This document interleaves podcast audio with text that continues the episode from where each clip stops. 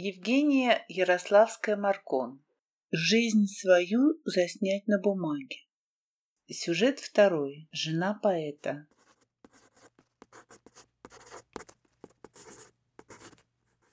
Но имя Александра Ярославского встречалось мне и раньше. Он фигурирует в списках Дмитрия Сергеевича Лихачева.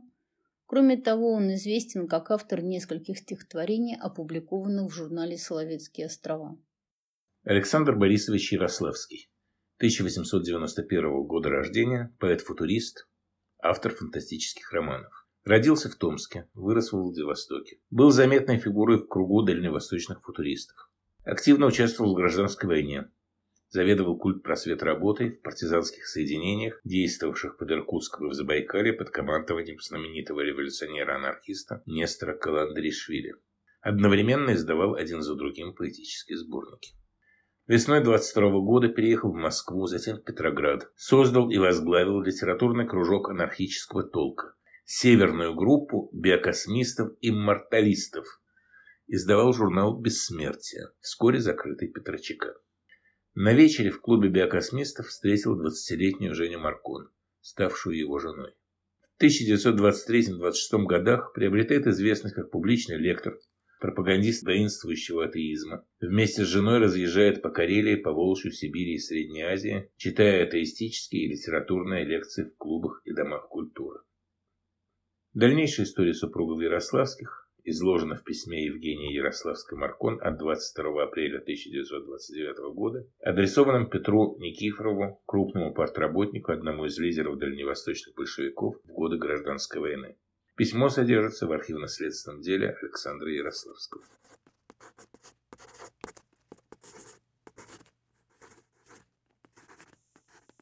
Двадцать второе апреля 1929 года. Товарищ Никифоров, Пишу вам я, лицо вам совершенно незнакомое, Евгения Ярославская.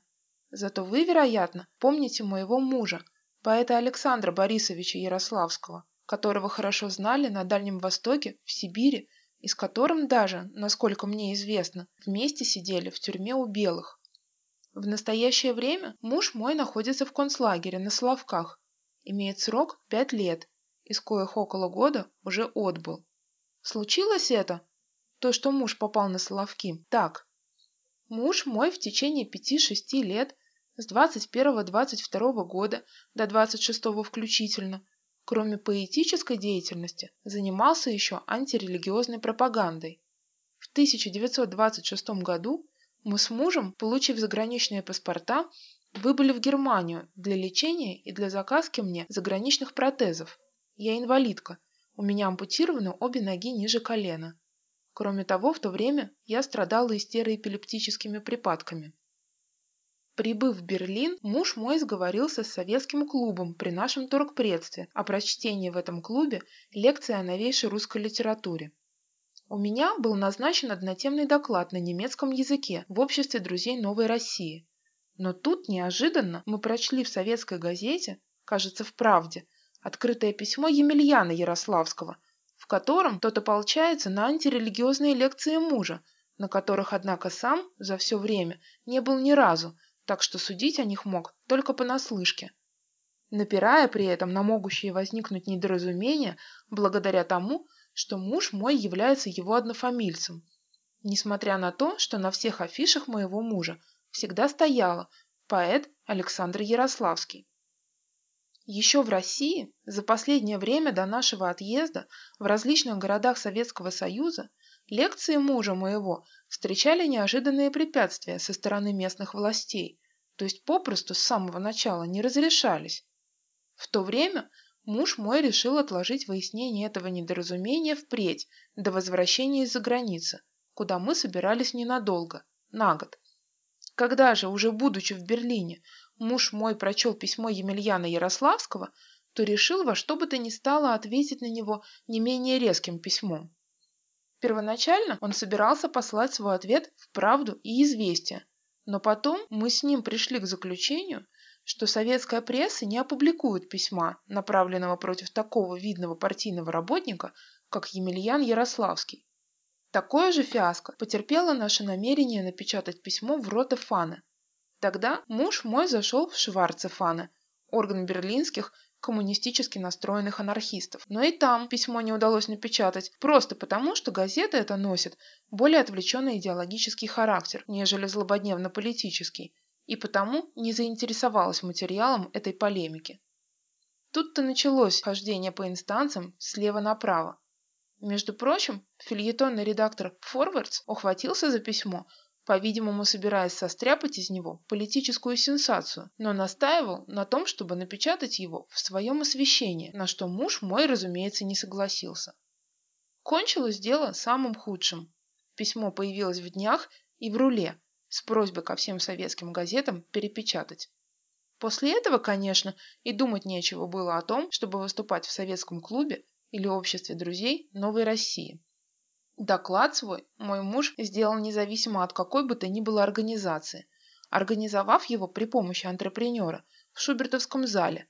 В докладе этом муж мой, говоря о разных сторонах советской действительности, некоторые из них критиковал с крайне левой точки зрения. Но сразу после лекции муж мой понял всю непоправимость содеянной им ошибки. Все это можно было говорить, но перед своими, а не перед аудиторией, где присутствовали и иммигранты. Поэтому за все остальное время пребывания за границей муж мой воздержался от каких бы то ни было дальнейших выступлений. Пробыв год за границей, срок, на который был нам выдан советский заграничный паспорт, муж мой решил вернуться в Россию, чтобы добровольно предстать пред лицом советского правосудия.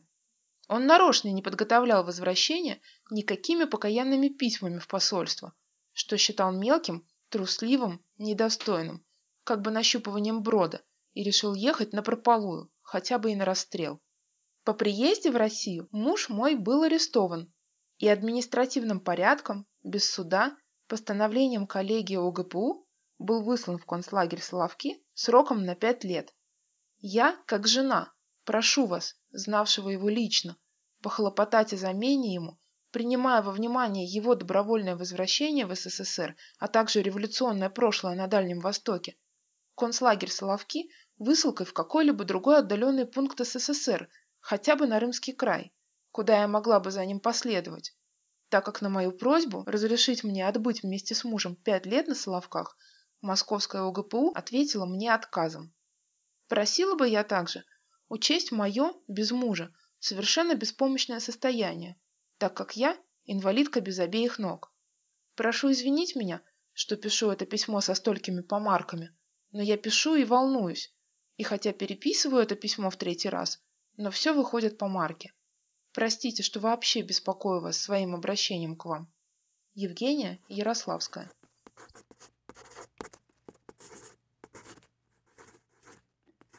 Это обращение, как и аналогичное письмо, адресованное председателю АГПУ Минжинскому, не помогли. Приговор коллегии АГПУ от 1 октября 1928 года остался в силе, а осенью 30-го, через два года после прибытия на Соловки, Ярославский был приговорен к высшей мере, по словам Мыслицына, за неудачный побег.